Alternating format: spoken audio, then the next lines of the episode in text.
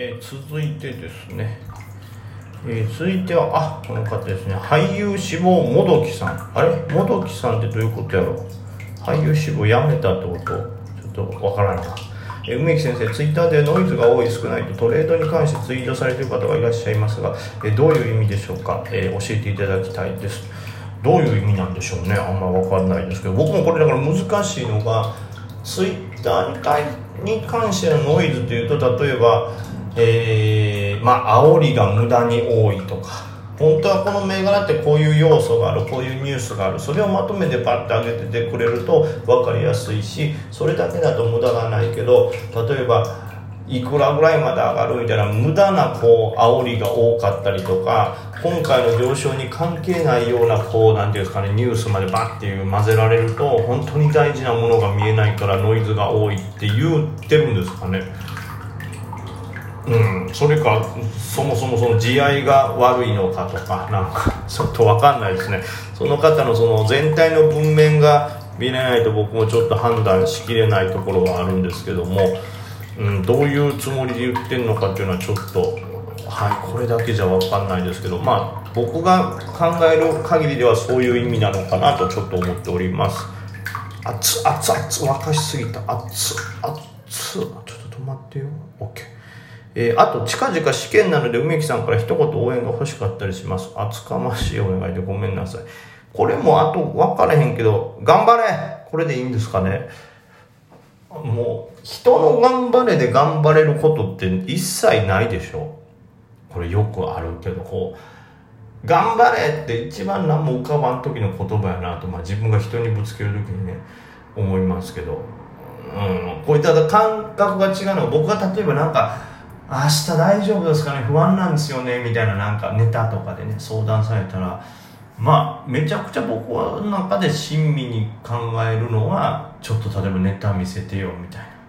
でその上でまあこうした方がいいんじゃない？ああした方がいいんじゃない？でももう時間がないから割り切ったらこっちの方が結果的にまあいい出来になるかもねみたいないろんな時間に合わせて具体的なこうことを考えてあげれるのが、うん、いいこう応援なのかなと思ってたんですけどなんかねたまにこう記事とか読むともうそういうのとかじゃなくてただ本当に背中を押すというか頑張れいけるっていう自信だけ与えてほしいっていう人がそれ結構いるみたいな感じであるんでね、うん、これすいませんどっちが正しいか分かんない。なんかあるじゃないですか。例えば女子が悩みを相談する時は本当にその悩みを答えてほしいんじゃなくてただ聞いてほしいとか頑張れとか応援してほしいみたいな。じゃあ日本語の使い方間違ってんぞとは思いますけど。それが分かんないですけど。だから逆に言うと僕ってその一言頑張れとか今まで信じて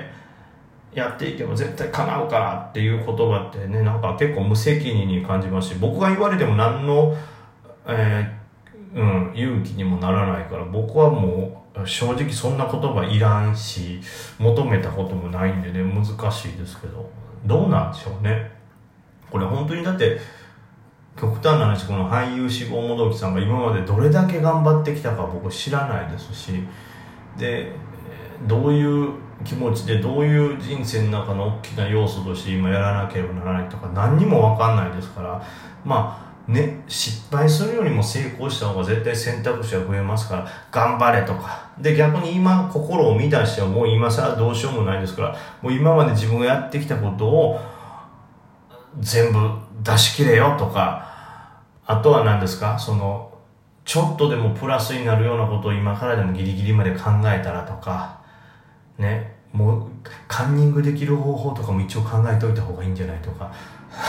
わかる？見つかったらあかんよ。見つかったら多分一撃で終わりやから。あかんねんけどそのギリギリまでちょっと点数を取る努力じゃないですけどもう最後はね気を抜かないように頑張ってねということはもしかしたら一個効果はあるのかなと思いますけどすいませんちょっとたった一言バッと勇気をねなんか与えられたらいいんですけどなんかごちゃごちゃとねぐじぐじと本当になんかねなめくじが腐ったようなことを言ってしまってすいません。なめくじって腐るんですかね？ほんなねよく言われましたけど、まあ、難しい本当に逆に頑張れって言われたこともないからね逆に言う時もなんかちょっといいんかなこれだけでと思いますし逆にねやっぱ頑張れって言う人もそう思ってんのかもねちょっと適切な言葉わからんからとにかく気を抜かず頑張れよってまあ、これからそうしよう。ギリギリまで気を抜かないように頑張ってください。はい。難しい。自分次第やからな、結局でも。もう人の言葉もらわないと不安になってるようじゃ、やばいぜ。はい。もう持ってるものを全部出し切ってください。えー、続いて、ももさんですね。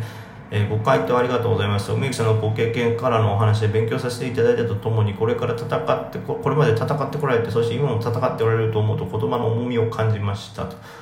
あ、いえいえ、ありがとうございます。えー、あ、これは質問じゃないですね。えー、無理されないようにと頑張ってありがとうございます、本当に。いろいろいただきましてい。いろいろというか、コーヒー微糖というなんかね、そういうのをいただきました。はい。というわけで質問はね、以上ということになりますね。はい。またちょっとね、あの、今後も質問ね、いただけたら答えたいというのとともに、えー、その生配信も大体まあ9時から10時ぐらいにかけてが皆さんなんか参加できやすそうということなんで、で、まあ今のところ現状多分ラジオトークって生配信をこうやるにあたってそれを録音できなかったはずなんで、まあその辺が、ね、後からは聞けないかもしれんで、それは申し訳ないんですけども、ひとまずちょっと一回生配信みたいなのもやってみたいかなと思います。ただ結構ね、生配信じゃなくてもお便りいただいてそれをストレートに答えてるんで、はい、もう生配信に限ってみんなから何も別にコメントもなくただスーッというノイズの時間だけが流れるってことがねあるかもしれないんで。それだけは本当申し訳ないと思います。さあというわけでまあこんなもんですかね。もうだいぶも夜もうね遅い時間明日ね影響出るんでもこの辺ということにしましょうか、えー、先物の方の方はねこれ意外に本当にねバーンとすごいリバーつけてここら辺がねやっぱ相場として強いよなと思うんですけど1回640まで下げたんがもうね、えー、先物のもともと高かった、えー、値段29,955を一瞬抜ける、この抜けるほどのリバー、ショート勢からしたら絶対ここ損切りしてるやんっていう分のリバーを見せるってことは、やっぱ勢い的にはやっぱ買いがまだ強いんだなというふうな感覚ではあります。ただまあ、ここからはね、さすがにちょっと重くなるかもしれないんで、うん、本当はこれね、夜間も見ておきたいところですけども、ちょっとはい、えー、チェックしつつ、まあでもほどほどですね。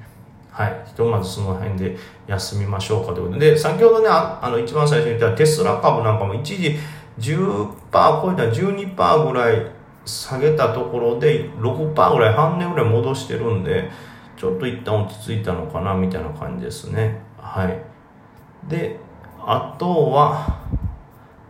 うん、まあテスラがそれなぐらいで他は落ち着いてるのと、まあ全体では一回買いの勢いがやっぱり全然強いんで、まあやっぱり大暴落、大崩れってことはないような感じがしますね。はい。まあ頼みますよ。明日もちょっとね、うまく持ち越しがある分耐えてくれたらと思います。というわけで皆さんありがとうございます。明日もご安全に。